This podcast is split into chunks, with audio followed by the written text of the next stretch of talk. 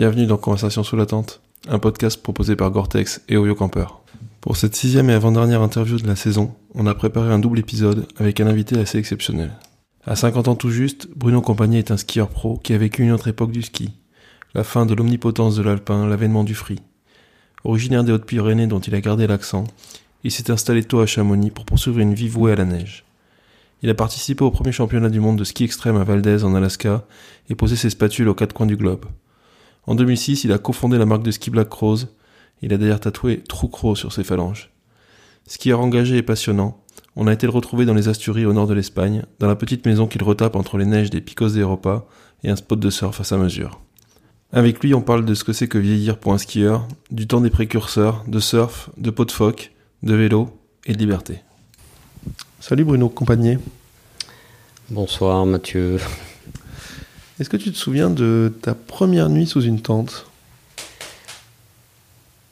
Euh, Non, honnêtement non, mais je me souviens de ma première nuit en montagne. Mon, père avait une, une 4L fourgonnette. Et il m'avait amené euh, à la Hourquette dans 6 ans pour aller soigner les, bêtes. Et on avait dormi euh, à l'arrière dans la 4L fourgonnette. Et et ça, oui, ça, c'est un truc, ça m'a, ça m'avait marqué, quoi, parce que c'était la première fois que je sortais un peu du cocon de ma, de ma famille, et puis c'était un peu, un peu extraordinaire de, de, me retrouver en montagne comme ça avec mon père. Mais euh, non, sous la tente, c'est marrant. Je, mais alors vraiment, je, je n'arrive pas du tout à me souvenir quand c'était la première fois sous la tente. La fourgonnette, ça marche aussi. T'avais quel âge? Euh, je pense que je devais avoir une dizaine d'années, quoi. ouais, je, je, je, crois que j'étais pas encore en sixième. Non, non, c'était avant la sixième. Donc, euh, ouais, je dirais autour de 8 ans, quoi. C'est quoi qui t'avait marqué surtout? Alors, le, le, truc qui m'a le plus marqué à l'époque, euh, dans les estives, hein, donc les, les, les, terres, enfin, la, la, ce qu'on appelait la montagne, c'est l'endroit où on amenait les, les bêtes l'été pour qu'elle euh, pour qu'elle mange pendant que nous on coupait les, les prés en bas là dans la vallée. Euh, ce qui m'avait le plus marqué, c'était de voir le, la carcasse d'une bête euh, morte, parce qu'à l'époque, on est les, les, bergers ou les les éleveurs n'étaient pas tenus d'enterrer ou d'amener les, les, carcasses comme ça à l'abattoir où il y a un écarisseur, ils les laissaient comme ça. Et il y avait beaucoup de vautours autour et il y avait la carcasse qui était là, les côtes à l'air, les, et euh, quand t'es gamin, c'est quand même une vision qui est, qui est un peu particulière. Et ta dernière nuit sous une tente, la dernière fois que tu as dormi sous une tente, est-ce que tu t'en souviens? Écoute, je, je, me demande si c'est pas euh, euh, Surf Trip au Portugal il y a deux ans, c'était avant qu'on ait le, le, camion. Et euh, j'étais parti avec, avec Leila, ma compagne, et on était en Fiat Panda. J'avais quatre planches de surf sur, la, sur le, le toit, là, sur les barres de toit. Et euh, on dormait, euh, le soir, on dormait euh, sous tente. On a passé plus d'un mois et demi, hein, quand même, comme ça, au, à l'automne, et c'était très cool. C'était quoi comme genre de tente? C'était une tente de glamping comme elle vient d'acheter ou c'était Non, non, non, non, non. C'était c'était une tente d'expé que m'avait fournie Ferrino, euh, qui, est, qui, est, notre distributeur italien et qui fait des tentes depuis très longtemps. Donc c'est bien parce que c'est, c'est des tentes techniques, mais euh, c'est pas forcément les tentes les plus confort pour, euh, pour un surf trip euh, au Portugal. Mais c'était marrant. Conversation sur la tente. Comment tu te présentes quand on te demande ce que tu fais dans la vie?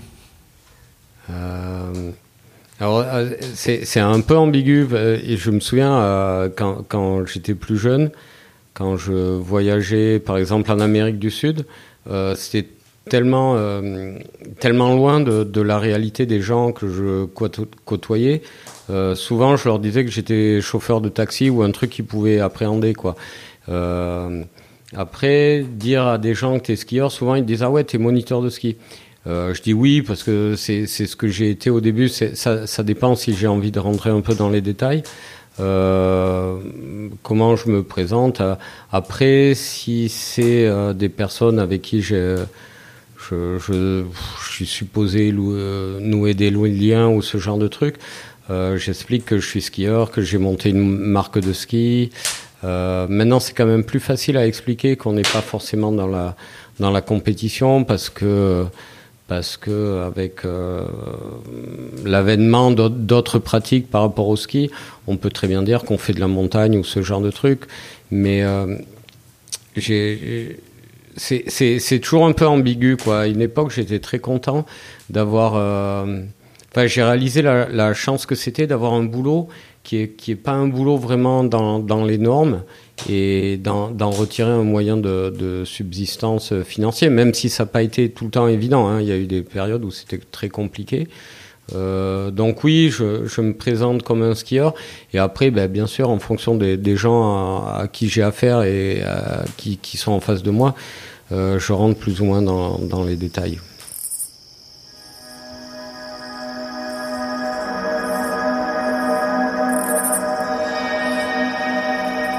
Mon, père, c'était un peu, je pense, une des dernières générations qui était euh, ces gens qui étaient guides, moniteurs de ski, mais qui avaient encore des bêtes avec un lien à la terre, à la ferme, à la, montagne, mais qui passaient d'abord par une, existence euh, rurale. C'est quelque chose qui existe encore un peu dans l'imaginaire, mais qui, qui, est quand même... Euh, c'est un peu fini, ça. C'est du passé, c'est révolu. Et comment j'en suis venu à vivre du ski J'étais en échec scolaire complètement. Et euh, déjà à l'époque, je, savais très très bien ce que je voulais pas faire. J'étais un adolescent un peu euh, révolté, comme euh, beaucoup. Mais je, je, je m'étais pas vraiment trouvé. Et puis j'étais pas dans une grande ville. Je sentais bien que suivre des, enfin poursuivre des études, c'était pas moi, c'était pas ce que j'avais envie de faire. Et quelque part, même si euh, j'étais pas un très très bon skieur d'un point de vue euh, ski club, compétition et tout. Euh, j'avais envie d'axer un peu ma vie autour du ski, mais je savais pas exactement ni quoi ni comment. Et euh, du coup, vers, vers 16 ans passés, j'ai dit à mon père que je voulais plus aller à l'école. Donc il m'a dit ok super, bah tu vas tu vas bosser. Donc je me suis retrouvé à travailler avec des avec un pote à lui qui était maçon, enfin charpentier. Et là, ça a été dur. Et là, je me suis dit, putain, t'as as, peut-être fait une connerie parce que, ben voilà, tu travailles, t'as pas d'argent, tu euh, as moins de temps libre. Et euh, mais en même temps, tu sais ce qui est. C'est-à-dire, t'es es, mauvais pour vraiment dire de faire de la de la compétition. Hein. Tu seras jamais un champion du monde, mais tu sais ce qui est. Et puis il y a des mecs qui sont moniteurs de ski et euh, c'est quand même plus cool que de de faire, euh, de travailler sur des chantiers où t'as pas beaucoup d'argent et où physiquement c'est dur et puis c'est pas très marrant. Et euh, donc du coup j'ai décidé de passer mon, mon monitorat de ski. Et puis euh, de fil en aiguille, je me suis dit bon ben c'est bien, tu vas passer ton monitorat de ski. Mais j'avais envie aussi de, de, connaître les Alpes. Il, il se passait des trucs là-bas. Tu sais, c'était l'époque où ben, le monoski, les bosses, le snowboard, tout ça c'était un peu des trucs qui émergeaient. Et euh, je sentais bien qu'il y avait, y avait une énergie là-bas que, que j'avais pas forcément dans les, dans les Pyrénées. Donc euh, à 19 ans, ben, je suis parti avec euh, ma paire de ski et j'ai fait ma première saison dans les, dans les Alpes. Et, euh, puis j'ai rencontré plein de gens et ça a été, euh, ça a été une, une belle expérience. Euh,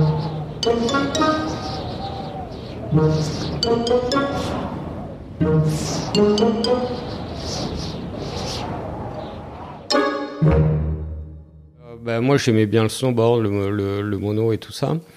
Mais à, une époque, ouais, j'ai fait mon service militaire à l'EMHM à Chamonix. Et puis, euh, j'ai pris un peu une claque. Je sais pas si ça, si ça vous est déjà arrivé. Tu sais, tu, tu vas dans un endroit et, tu te dis merde, putain, mais pourquoi j'ai, pas connu ça plus tôt?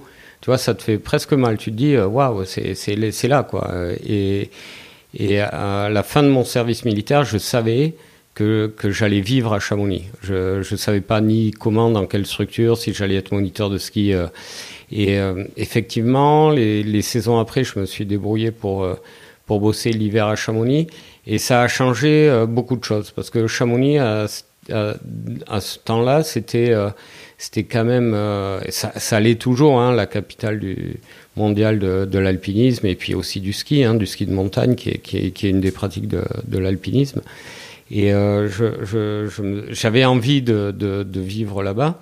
Et en vivant là-bas, ben, j'ai rencontré des gens qui avait une, une philosophie de vie et une manière de voir les choses qui était un peu décalée. Où c'était une époque où y a les, les gens qui étaient passionnés de ski passaient par Chamonix et il y avait peut-être un peu moins qu'à l'heure actuelle cette barrière financière parce que Chamonix maintenant c'est c'est quand même compliqué quoi. Si tu veux vivre, faire ta saison à Chamonix, il te il te faut de l'argent, il te faut t'organiser. À cette époque, il y avait il y avait des gens avec des profils, des parcours qui venaient de, de pays euh, que ce soit les les, les Scandinaves ou les Nord-Américains, les Canadiens. Et moi, je me suis dit, putain, il y a, y a tous ces gens qui ont, qui ont ces modes de vie un peu euh, bohème ou anarchiste, j'aime pas le mot bohème parce que ça, ça fait bourgeois bohème, mais toi qui avait des, des, des, modes de vie un peu plus euh, euh, on va dire, ou un peu plus vrais, où j'avais l'impression qu'ils vivaient quelque chose. Et, et, moi, je me suis dit, ben ouais, t'es es passionné de ski, tu seras jamais euh, euh, Pierre-Mine Zurdrigen ou c'était Gérard Dely ou Tomba à l'époque. Mais par contre, tu as, quand même un bon niveau, tu aimes beaucoup la montagne, il y a des trucs à faire, il y a des, des expériences à vivre. Et, ce, et j'ai commencé à mettre le doigt là-dedans, j'ai rencontré des gens qui m'ont qui m'ont aidé. Et puis voilà, les choses, elles se sont faites euh, de, un peu de, de fil en aiguille. Euh, puis tu vois, à l'époque, j'avais, euh, j'avais, je voyageais, en fait, je faisais mes saisons d'hiver. Et puis l'été, je bossais un peu déjà en canyon, accompagnateur. Et puis euh, après, euh, à l'automne, je voyageais. Je partais en Amérique centrale, en Amérique du Sud. Et, euh, et puis j'étais revenu, j'avais déjà une dégaine avec des locks et tout. Et puis, euh, bah, c'était l'époque où le ski se cherchait un peu. Le snowboard euh, arrivait vraiment très fort. Le ski perdait des parts de marché. Donc, tu vois, à un moment, ils se sont dit, il faut qu'on fasse quelque chose. Là, on est toujours en train de communiquer sur la compétition et tout ça. On va essayer de communiquer sur des trucs un peu plus fun. Et donc, moi, j'étais un skieur avec une dégaine un peu plus fun et euh, je pense que ça m'a aidé. Honnêtement, c'est un truc qui m'a aidé. Mais euh, en, en, même temps, j'étais passionné de ça. Tu vois, c'était pas une image que je me suis créée pour. Euh, c'était quand même l'histoire de ma vie.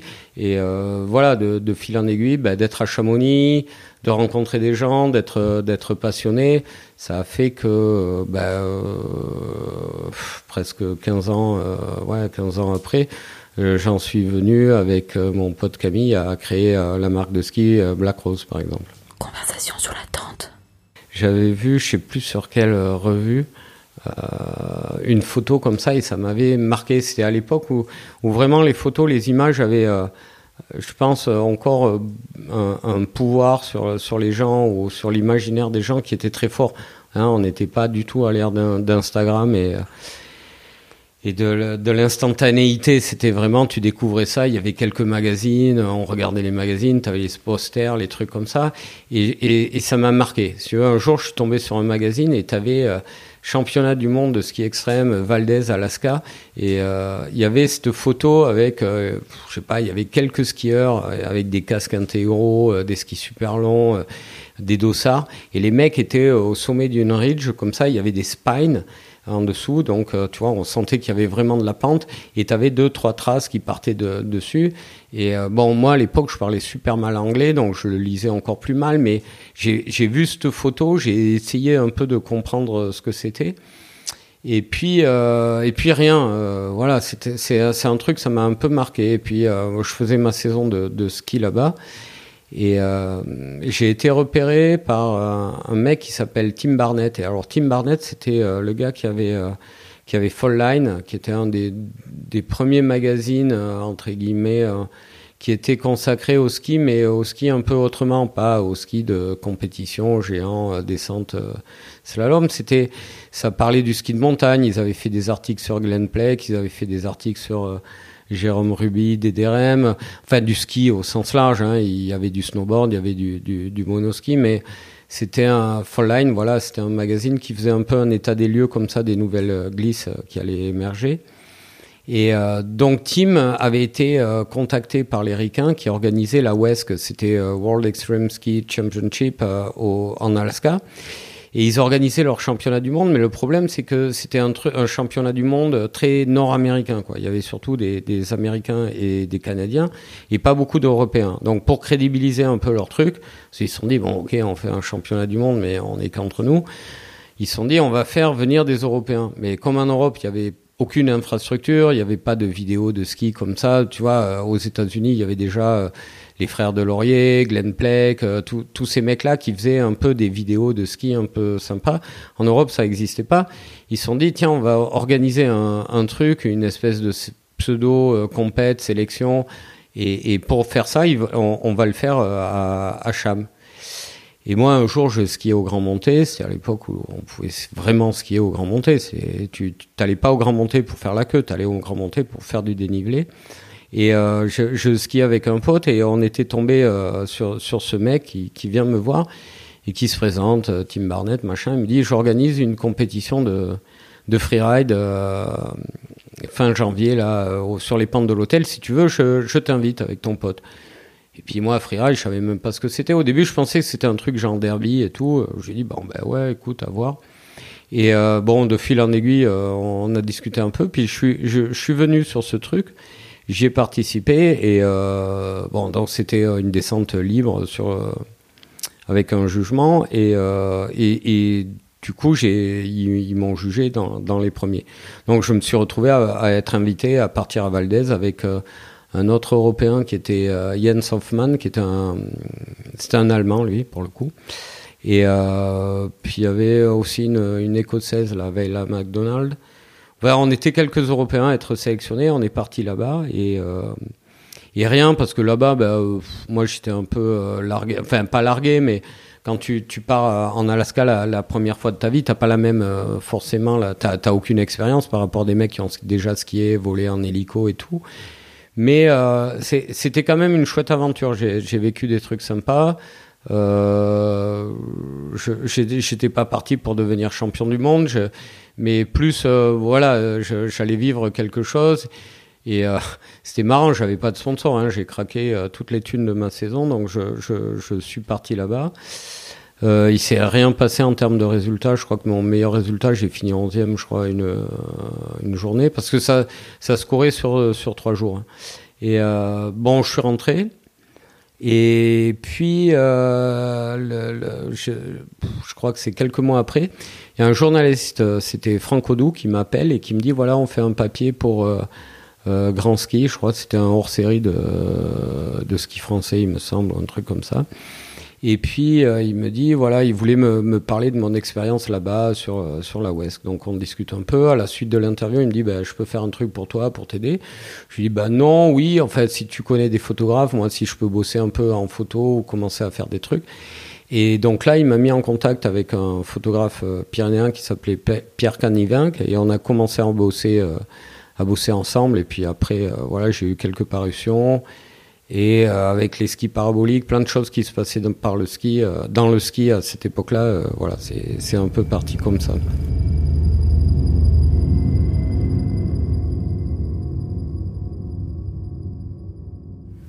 Tu te souviens qui c'est qui gagne euh, ces, ces, premiers championnats du monde là, auxquels tu as participé? Ouais, ouais, ouais, tout à fait. C'était euh, Dave euh, Schwanik, un nom comme ça. Il, il, avait tiré un saut hallucinant. Euh, il y avait euh, Ken Kretler aussi qui avait fait un beau. Et puis euh, Shane aussi qui, qui, avait skié. Je me souviens une journée, il avait pété un ski et il avait pris le départ avec. Euh, bah, il était chez Volant à l'époque et il avait un, un, ski différent à chaque pied. parce que bah, parce qu'il avait dû faire une paire. Euh, enfin voilà. Mais c'était sympa à cette époque-là. Le, le, je pense qu'il y avait un côté qui était beaucoup plus euh, amateur et il y avait la fraîcheur, tu sais, des, débuts. C'était beaucoup moins euh, performant et beaucoup moins. Euh, quand, quand, quand, je regarde ce qui se passe à l'heure actuelle sur la finale à, à Verbier, moi j'hallucine complètement. Les, en, termes de performance, on, est complètement dans, un autre monde.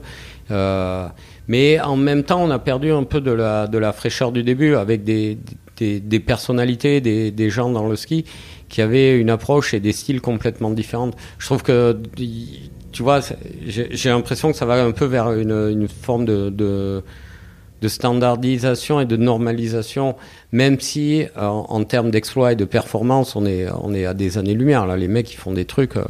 Je, je, malheureusement, tu vois, parce que je suis, je suis dans mon monde, je suis même pas capable de te dire le nom là, du, du mec qui gagne, euh, mais qui, qui, a fait un run stratosphérique sur le à, Verbier, ça m'a laissé, j'étais là, bon, ah, ok, d'accord, les, les, gars, ils sont dans un autre univers, c'est complètement fou. Mais bon, voilà, c'est l'évolution. Conversation sous la tente. Ma, ma, pratique et mon rapport à la nature, c'est de me dire que contrairement à il y a, y, a, y a, une quinzaine ou une vingtaine d'années, je ne peux plus consommer euh, le ski ou le pratiquer, disons, comme euh, je le pratiquais, oui, avant. Parce que ben, déjà, déjà, on est trop nombreux. Déjà, en termes d'infrastructure, ça marche plus. Tu vois, moi, je me souviens, il y a des années, euh, je crois que mon, mon record personnel, mais c'était, c'était pas un record, c'était, pas. Mais euh, j'ai, eu une journée, j'ai fait 17 grands montées dans la journée.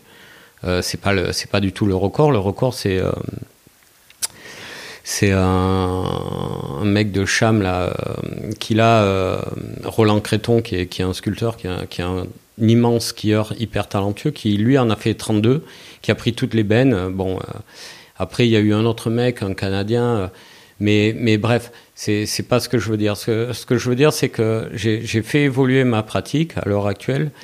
Euh, comme je peux plus faire euh, du ski comme je faisais avant, euh, par, juste par dénivelé, j'ai une pratique un peu plus naturelle et qui s'inscrit aussi dans, dans l'air du temps parce que je vais me servir de peau de phoque. C'est un truc, ça entretient mon cardio. quand je picole un peu trop ou que je fais des excès en bouffe et tout, bah, ça me fait du bien. Je vais en montagne, je me tire sur la couane à, la montée où je cherche une belle ligne et, et, et j'essaye de la, ce qui est propre à la, à la descente. Après, c'est vrai que bah, tu vois, en, vieillissant, je suis de moins en moins, évidemment, dans la performance, parce que, comme tout le monde, à 50 ans, es, si, si, si tu as été un peu dans, dans une pratique et que tu l'as poussé, tu es euh, ben, un skieur ou un surfeur ou un cycliste euh, sur le déclin. Mais il n'empêche qu'avec l'expérience euh, et, et puis la passion, tu arrives à en, tirer de beaucoup de satisfaction. Si tu veux, moi, quand je pratique, je suis pas là en train de me morfondre et à essayer de reproduire ce que je faisais quand j'avais 20 ans. Ça serait une connerie parce que physiquement, je peux plus faire ça. Mais par contre, mon expérience fait que je peux avoir énormément de, plaisir euh, à être au bon moment, au bon endroit et à faire, euh, ben, plutôt que de faire trois descentes, ben, j'en fais juste une et, euh, elle est top et j'essaie de, la faire d'en haut jusqu'en bas bien et ça me donne euh, énormément de, satisfaction. Et donc tu, tu es plus dans, une espèce de rush d'adrénaline qui est, la fougue de la jeunesse et qui est merveilleux aussi. Hein. Moi, je, suis passé par là et c'est génial. Mais, mais je vais pas reproduire ça à l'âge que j'ai. Donc à l'âge que j'ai, je, je, c'est plus une pratique où tu es dans la, dans la recherche de la qualité, le geste juste. Euh, alors c'est moins explosif, c'est moins démonstratif, mais je pense que tu peux être quand même euh, très, très, encore très bon ou, ou faire des trucs où tu te fais plaisir. Ou, tu vois, quand je dis, euh, des fois j'en ai un peu marre de la surenchère par rapport à la performance, c'est pas par rapport à une frustration de, de ce que je suis plus capable de faire. Je suis le premier à être capable de voir le talent d'un jeune et, à trouver ça génial. C'est juste par rapport à ma pratique à moi et à, ce qui va euh, m'éclater. Euh, le vélo, un peu moins, parce que le, vélo, par exemple, euh, oui, t'es, tu peux être dans la nature, mais moi maintenant je commence à en faire pas mal sur la route, donc des fois c'est un peu plus urbain où il y a, toi il y a cet environnement. Mais par exemple le surf ou le ski, c'est des choses où et là tu es complètement euh, en, phase, tu vois, par rapport au marée, par rapport à l'heure, par rapport à, toi dans quel état tu es. Il y a des sessions de surf où je vais prendre par exemple que deux ou trois vagues ou quatre mais euh, ça, ça, va être extraordinaire parce que la qualité, la longueur, l'intensité, le rush, tu vois, s'il y a un peu de taille. Il y en a d'autres où, par exemple, c'est beaucoup moins, euh, tu vois, les vagues sont plus petites, mais elles sont super joueuses et t'en prends beaucoup plus. Tu vois, c'est à chaque fois différent, la, la couleur de, des vagues. Quand c'est à l'automne, t'as les oiseaux qui passent, as, des fois t'as des ambiances, t'as des gens qui sont sympas à l'eau, des fois t'as des vrais connards, mais, mais t'as aussi des moments où t'as ce partage, tu vois, tu te dis juste bonjour, t'apprécies, t'as pas besoin de, de parler non plus trop, mais euh, c'est, voilà, c'est des expériences à chaque fois renouvelées, et puis t'es dans le vrai, t'es dans la pratique, t'es dans des trucs où il faut te bouger, des fois tu te challenges un peu, tu te fais peur, des fois c'est juste de la douceur, et euh, voilà.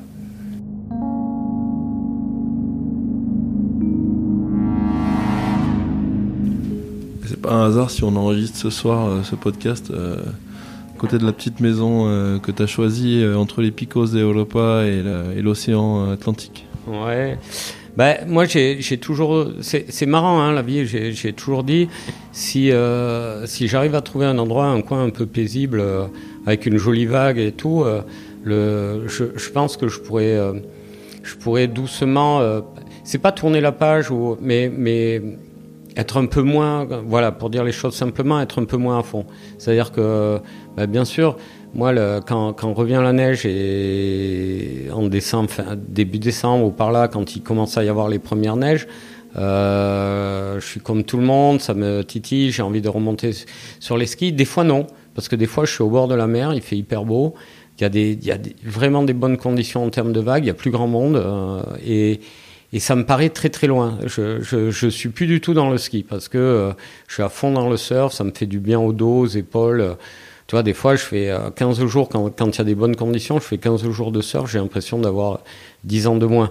Si le ski, les conditions, la neige, elle est un peu dure, c'est un peu violent, des fois, euh, j'ai l'impression d'avoir, euh, d'avoir 60 ans. Et, et ce que je veux dire par là, c'est que euh, quand, quand je suis dedans, ben, je reviens sur les skis, je remets les pots, je pars en montagne avec mes potes et je me dis, ah ouais, c'est ça, c'est ça ma vie, c'est ça que je fais, c'est essentiel, c'est hyper bien. Et en même temps, quand je suis ici, là, euh, j'ai trouvé ce lieu, je suis au bord de la mer et là, je suis super content. T'as vu, on, on prend une petite route, t'as des prés, des vaches. Euh, J'arrive sur une plage, là, on, on va être en juillet-août. Alors bien sûr, il, il va y avoir du monde, mais si tu reviens fin septembre, début octobre, il n'y a plus personne. Tu regardes la mer, il y a un petit pic. C'est pas des vagues de classe mondiale, mais il y a, il y a de la longueur, il y a, il y a personne et, et tu peux, euh, tu vois, tu peux vivre ce truc, avoir ce lien à l'élément, ça te fait du bien au corps, ça te fait du bien à la tête. Et c'est ce que je recherchais parce que j'avais un peu ce lien euh, boulimique euh, à la, à la mer et au surf dans mon camion. Où, euh, bon, ben voilà, quand tu as fait une session de deux heures le matin, si tu t'en recolles une l'après-midi parce que ça va, tu es en forme et qu'il y a des vagues, c'est cool. Mais entre-temps, tu fais pas grand-chose, tu bouquines, tu es dans ton camion, tu cuisines, euh, c'est très bien. Et, je m'étais dit, je, cherchais un lieu où, euh, ben, quand je surfe pas, ben, je peux retaper un truc, jardiner un peu et avoir un rapport à la mer qui soit un peu plus naturel. Chose que j'avais l'hiver avec le ski, mais euh, le rechercher au travers de la mer parce que je m'aperçois que quand je skie pas, ben, euh, souvent la première chose que je fais, c'est que je, vais au bord de la mer pour, euh, pour aller surfer. Et, j'ai- cherché longtemps un endroit et là j'avais trouvé cet endroit. Euh, bah, tu as bien vu, c'est assez rural, il y, a, pas mal de fermes et de trucs. Et, et justement, c'est ce qui m'a attiré. Et puis, ce qui m'a attiré, c'est que j'ai pas, je suis pas parti en Amérique du Sud ou en Indo euh, trouver une plage euh, où, tu vois, ou alors tu coupes tout avec l'Europe, avec ta famille, tes amis, et, tu pars à l'autre bout du monde dans un coin paradisiaque et, et tu vas surfer. Et c'est un peu compliqué à organiser d'un point de vue éco- économique, social, même la santé quand tu vieillis, tout ça. Là, j'ai trouvé un endroit où c'est quand même pas très loin de mes racines. Euh, les gens autour, c'est des, des paysans, mais euh, tu vois, l'intégration, je trouve, ça se fait euh, assez bien.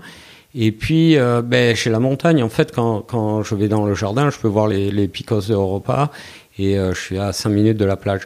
Et c'est, c'est, ouais, c'est, c'est un peu une chance. Ça faisait longtemps que je cherchais ça et comme tu dis, c'est pas un hasard, quoi. Conversation sur la tente. T'es un peu un, un parrain du ski, j'en parlais avec euh, Seb Michaud qu'on a eu euh, dans un podcast précédent. Euh, t'as connu, t'as vu passer pas mal d'époques euh, du, du ski, on, on en parlait un petit peu avant. Euh, comment tu vois l'évolution de la discipline et, la tienne euh, depuis les depuis les débuts, enfin depuis que toi t'as commencé? Waouh, ah, c'est vaste. Bah, L'évolution de la, discipline, je la vois plutôt euh, positivement dans, certains, sur certains points. Et bah, après, il y a des choses qui me dérangent un peu. La mienne, euh, bah, la mienne, c'est ce que je te disais aussi un petit peu, euh, un petit peu euh, en amont là, c'est que c'est vaste. Et en fait, si tu fais évoluer ta pratique, c'est un truc qui peut t'accompagner toute ta vie. Parce que bah, même si j'ai un peu mal au genou, les skis ont changé, ils ont évolué, ils sont un peu plus larges. Si tu mets, tu vois, le matériel de rando est pareil, est plus performant, que ce soit les chaussures, les fixes, euh, dans la légèreté, mais aussi dans la, dans, dans la conduite, la précision, tu vois, par rapport aux chaussures, le confort, euh, puis les skis aussi par rapport au plaisir et la facilité que ça te donne. Donc, euh, évidemment, en, en- même en vieillissant, tu, tu, tu, tu en retires du plaisir. Regarde, je vais te donner un exemple très simple. La, la première fois que j'ai fait le, le, le glaciron, c'était à la, à la fin, c'était au printemps de, de ma première saison euh, à Chamonix. Je l'ai fait, euh, j'avais euh, j'avais des 4S Rossignol. C'était mes skis de slalom, euh, ils étaient en 2,03 ou 2,05. et, euh, et je suis rentré par l'Abri-Simon et, et j'ai skié euh, le glaciron, donc euh, en petit virage sauté. C'était un peu le run de ma vie, tu vois. J'en ai pas dormi la, veille et euh, j'ai dû mettre une demi enfin la- l'après-midi. Je crois qu'on y avait été ouais vers midi pour faire ça.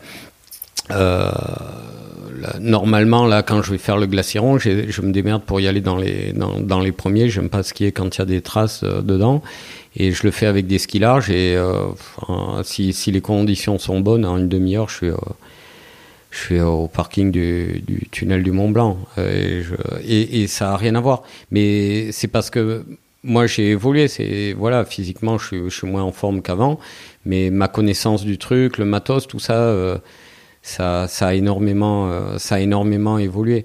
Donc l'évolution de, la pratique, je la vois aussi. tu vois, au travers des jeunes et des, skieurs qui sont super talentueux.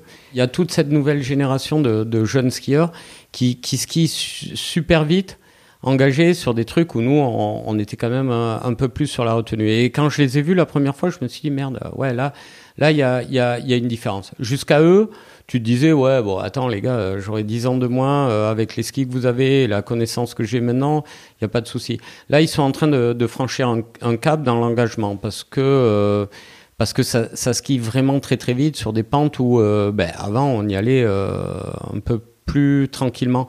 Et euh, c'est toujours pareil, c'est une recherche de la, de, du perfectionnement, de la, de la performance, mais c'est très intéressant. Enfin, moi, je trouve ça intéressant parce que là, ils sont dans, dans l'exceptionnel, dans le talent, dans et aussi dans comment dire, dans, dans le suivi par rapport au milieu, tu vois, par rapport aux conditions, il faut attendre. C'est il y a, y a vraiment tout un engagement, une démarche par rapport à ça et, et par rapport à la montagne, par rapport et, et vraiment euh, respect. Et je trouve ça vachement bien. L'évolution après d'un point de vue plus généraliste par rapport au, tu vois, aux médias, par rapport à tout ce qui se place sur les réseaux sociaux et tout ça, je suis un peu plus sur la réserve. On en parlait tout à l'heure à table. C'est c'est des choses, bon, c'est bien, c'est intéressant, mais, mais j'en vois aussi un peu les limites et, les côtés un peu déviants, tu vois, par rapport aux informations, par rapport au monde en montagne, par rapport à comment c'est c'est vécu. Tu vois, un autre exemple personnel que je vais te donner pour euh, illustrer mon, enfin, euh, ouais, euh, étayer mon, mon propos. Je me souviens la première fois que j'ai été euh, au, à la nord-nord-est des Courtes, qui est devenue une super classique du bassin d'Argentière, ben, j'étais seul dedans. Et euh, à l'époque, je, je ridais pas mal avec euh, Marco Sifredi, et euh, il n'était pas disponible. Il y avait des bonnes conditions. Il m'avait dit ouais non demain, il devait, il, je sais plus, il, est- il allait en cours. Hein, il était, il était plus jeune. Et euh, il me dit mais putain tu devrais aller si euh, si j'avais été là on aurait été à la nord nord-est ça, ça c'est hyper bon j'ai eu des news et tout tu et euh, du coup bah, j'ai été à la nord nord-est mais j'y étais tout seul et dans le bassin d'Argentière euh, je crois qu'on était deux skieurs j'avais repéré un, autre mec à, qui lui allait à, l'aiguille d'Ar- d'Argentière et qui, avait fait le, Y ce jour-là. Et, moi, j'ai été faire la Nord-Nord-Est, mais j'étais tout seul. Et, et c'était pas Internet, tu vois. Quand je suis arrivé devant la pente, j'étais pas presque pas tout à fait sûr que c'était là, tu vois, que je me plantais pas. Et euh, c'est une autre aventure, tu vois. Parce que si tu vas faire la Nord-Nord-Est aujourd'hui et qu'il y a 15 mecs devant toi et 10 derrière, euh, tu marches dans les traces, tu montes en haut et tu, fais ta descente. D'un point de vue technique, c'est la même chose, mais dans, dans la tête et par rapport à l'aventure humaine, c'est on est à des années-lumière. Et je pense qu'un des nouveaux challenges, entre guillemets, challenge, j'aime pas ces mots, mais de, du ski moderne, c'est en plus des conditions et de ce que tu vas trouver, c'est de trouver des endroits où il n'y a pas 50 000 personnes. Moi, moi, je suis un être social, mais euh, pas tout le temps, tu vois, euh, que ça soit en surf ou en ski. Il y a des fois, je, j'aime bien me retrouver seul, justement, on parlait de ce lien à la nature, et, et, et, pour bien le ressentir et tout, des fois, il faut être seul. Si- S'il y a 10 personnes, même si tu es dans un endroit super sauvage, si tu as 10 gonzes autour de toi, c'est plus du tout pareil, quoi. Et voilà.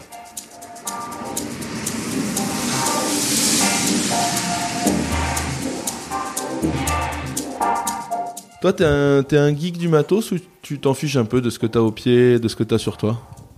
Euh, c'est un peu les deux en fait, parce que euh, non, je suis pas un geek du matos dans le sens où je m'aperçois des fois dans les dans les questions que me que me posent des gens via via internet ou comme ça.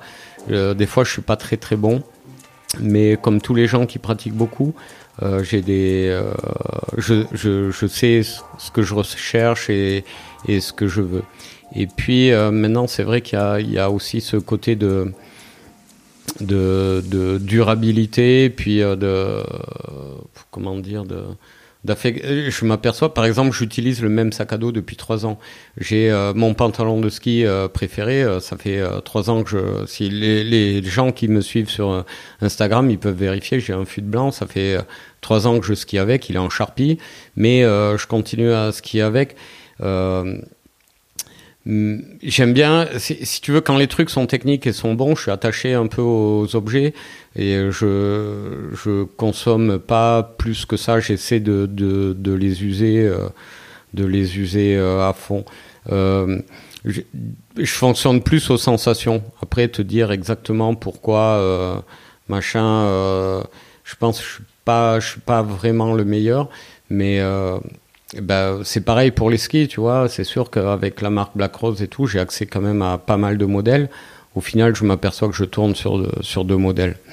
Et euh, parce que pour moi, c'est des outils de travail. il me faut du temps pour me les pour me les mettre au pied, que ce soit les godasses, euh, les fixes. Tu vois, j'ai des des attentes assez assez précises, mais euh, je je suis pas un geek parce que souvent les geeks, c'est quand même des gens qui recherchent le, dernier truc qui est sorti, complètement à la pointe, le, petit détail. Et euh, c'est des trucs que, je conçois, mais je crois que non. Finalement, je suis pas je suis pas un geek. Tu vois, euh, et je m'en aperçois avec euh, avec la pratique du vélo.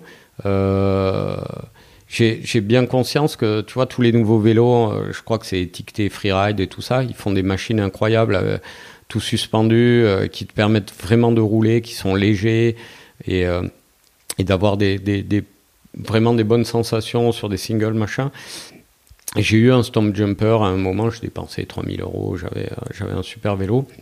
Et j'étais content, c'était top. Et en fait, je m'aperçois maintenant que ben, j'adore rouler avec euh, des fois des cadres acier que, que je bricole, mais que je connais par cœur et que je suis capable de démonter de A à Z, de réparer si, si je pars. Tu vois, moi par exemple, j'ai euh, j'ai un cadre là, un vieux cadre de un Pinarello, c'est un, c'est un vélo euh, italien que j'ai que j'ai démonté, que j'ai remonté avec des roues en 27 27,5. Euh, et puis j'aime bien partir 3-4 jours avec. Alors du coup, euh, je roule des fois sur des pistes forestières. Ça m'arrive de choper des singles quand ils sont pas trop cassants parce que j'ai pas de fourche ni rien. Et euh, mais par contre euh, derrière j'ai des sacs. euh, des fois je retourne mon vélo la nuit, je mets un bout de bâche dessus, je dors dessous et je pars 3-4 jours avec. Et c'est une autre approche. C'est un truc qui me plaît parce que tu as un côté un peu traversé, euh, sympa. Je suis pas juste dans une sortie à la journée. Où euh, tu, tu vas faire une bonne descente avec tes potes. Et, et, c'est bien, hein, je, je, sais que c'est bien, j'en ai fait un peu à une époque, c'est un truc qui, qui m'éclatait. Mais maintenant, je suis plus, euh, bah, c'est normal, hein, je, je vieillis, puis j'ai pas envie de me mettre une énorme tourte aussi. Donc voilà, c'est comme pour le ski, j'adapte. Je crois pas que je suis un geek. Par contre, euh, ouais, je fais quand même, euh, tu vois, il y a, il y, a, il y a des choses, par exemple, dans les, dans les composants sur les vélos et tout ça, je fais un peu gaffe, euh, il y, a, il y a des trucs que j'aime bien, et, mais c'est c'est pas dans les dernières nouveautés, forcément, c'est plus par rapport à la qualité du, du, du produit. Conversation sur la tente. Tu es impliqué avec Black Rose depuis les tout débuts, on peut dire que c'est une success story. C'est parti de quoi toute cette histoire? T'avais envie de faire le ski idéal et, et si oui, euh, c'est quoi le ski idéal pour toi? Ouais, bon, ça c'est l'histoire qu'on sert tout le temps, mais euh, bah, je pense qu'on a eu, a eu aussi un peu de chance. Une des personnes qui nous a mis les- le, pied à l'étrier avait une vision, on va dire, du, du business et de l'industrie un peu plus globale. Donc d'entrée, on s'est dit, ok, on, on va pas faire une nouvelle marque de ski, freeride, freestyle, euh, enfin, ou, avec cette étiquette. On va, on va essayer de faire une vraie marque de ski moderne, euh, tendance, euh, mais on, va essayer de le, de le faire bien. Ça, ça, ça a été assez compliqué parce que, parce que ni Camille Jacou ni moi au départ on avait de la thune, donc on, a dû, on a dû travailler assez dur. On n'avait pas vraiment beaucoup de moyens, donc euh, ça nous a obligés à être créatifs et à nous à nous bouger. C'est pas euh, tout d'un coup il y a eu euh, des investisseurs qui sont arrivés qui nous ont dit tenez les gars, on, va vous filer de la thune, faites-nous un peu des skis larges et colorés, puis on on va voir ce qui se passe. Non non, ça ça il y a, y a eu un, un, vrai boulot de fond et et ça a été très compliqué parce que enfin très compliqué. C'est c'était chiant un peu financièrement parce que toi, moi, j'avais euh, presque la quarantaine et euh, j'expliquais à mes parents euh, que, que j'étais en train de créer un truc avec une marque de ski, mais j'étais à découvert six mois par an et tu vois, c'est, ça aurait été plus simple d'être moniteur de ski et de vendre des virages et voilà. Donc ça, ça, a été, ça a été un peu dur. Maintenant, j'ai, j'ai pas honte et je suis même très très ça m'apporte de la satisfaction quand, euh, quand un mec, euh, quand je croise quelqu'un dans, dans, dans, en bas d'une remontée mécanique et qu'il vient me voir et qu'il me dit putain super le dernier Atrice, je suis content, même si c'est Julien Régnier qui l'a dessiné et pas moi. Euh, je, suis très content. Non, mais ce que ce que ce que je veux dire, c'est que ça ça quand même pas ça ça s'est pas fait par hasard. Et un des talents de Camille et puis de d'autres personnes dans la, dans la boîte, ça a été de, de, réunir des talents dans, dans, différents domaines. Et puis il y a eu cette alchimie qui fait que, ben, que ça a marché. Quoi. Et tu disais que tu skiais principalement avec deux skis, euh, c'est quoi en fait? Euh, bah là, enfin, ça, ça c'est une question piège parce qu'avec les nouveaux skis, je suis passé sur un autre modèle. Alors pendant des années et des années, j'ai beaucoup skié le, le Nevis, évidemment en freeburn. Ça a été mon ski, euh, je crois que j'ai passé 5 ans dessus. Et puis, il y a deux ans, avec euh, Julien, euh, on, s'est dit, ben, tiens, on, va faire un truc, vu qu'on est Black Rose, qu'on est sur Chamonix, on va développer un ski, entre guillemets, un peu spécial pente raide, dédié à la pente raide. Et on, on, a, avec Julien, on a, on a développé donc le, le Solis qui fait 100 au patin, qui est, un ski assez viril parce qu'il a, il a deux plaques de titanal. Il est lourd, hein, on, a, on a fait un ski qui est, qui, qui, est, qui est quand même assez lourd. Mais en termes de skiabilité, pour moi, c'est fantastique. Et puis maintenant, j'ai toujours aimé énormément le, le Atrice. Et c'est vrai que maintenant, avec euh, des lignes de coque qui sont assez proches, c'est un ski qui est différent mais qui est plus léger. On a le Ferox. Et euh, bah avant, avant, c'était euh, le Corvus, euh, Corvus Freebird, évidemment. Mais maintenant, j'aime beaucoup le, le Ferox. C'est un ski qui fait 108 euh, ou 109 sous le patin. Presque un 110, quoi. Et qui est, qui est léger, mais qui est, qui est, qui est, rigide. Je l'ai skié en pente sur neige dure et c'est bien. Et je pense, tu vois, pour un, pour un mec qui a un peu mon profil, avoir deux paires de skis, une en 100, une en 110, tu couvres énormément de pratiques. Après, comme j'ai la chance de, faire partie de Black Rose, euh, je peux, avoir une paire de Nocta en 125 euh, pour les très grosses journées. Mais dans l'absolu, si demain tu me dis, euh, Mathieu, bah, écoute, t'as, une paire de skis, tu te démerdes, tu, prends laquelle? Je, prends, je, prendrai un Solis et un, un ski en, en 100 sous le patin, je ferai tout. Et puis même si un jour il y a beaucoup de poudre, bah, j'arriverai à skier avec.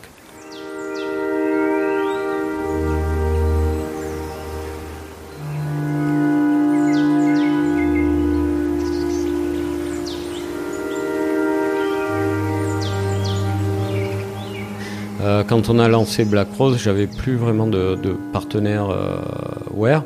Et Camille me dit ouais, il te faut des fringues. Et euh, il me dit tu verrais quoi en fringues? Et spontanément à l'époque, je lui ai dit ben Norona parce que moi, Norona, c'était une marque que j'associais, euh, tu vois, on parlait de mes débuts un peu tout à l'heure à Chamonix. Euh, quand je suis arrivé à Chamonix, je voyais les, les, Nordiques, les Scandinaves, les Norvégiens surtout, qui avaient ces vestes bleues et rouges avec la tête de viking dessinée. À l'époque, elle était moins stylisée. Euh, elle était, c'était vraiment une tête de viking où les mecs avec les lances et les boucliers sur des, télémarques. Et ils avaient ces vestes en Gore-Tex qui, avaient l'air robustes et tout, et je trouvais ça quand même super cool. Et puis le temps a passé, et dix ans après, Norona est revenu avec euh, des, vestes techniques en Gore-Tex, avec des zips euh, de couleur euh, super flash. Et, moi, j'ai vu ça, ben, j'étais à Chameau, donc je voyais, tu vois, les, nouveaux modèles qui arrivaient. Et je me disais, putain, Norona, ils sont en train de faire un gros retour, là.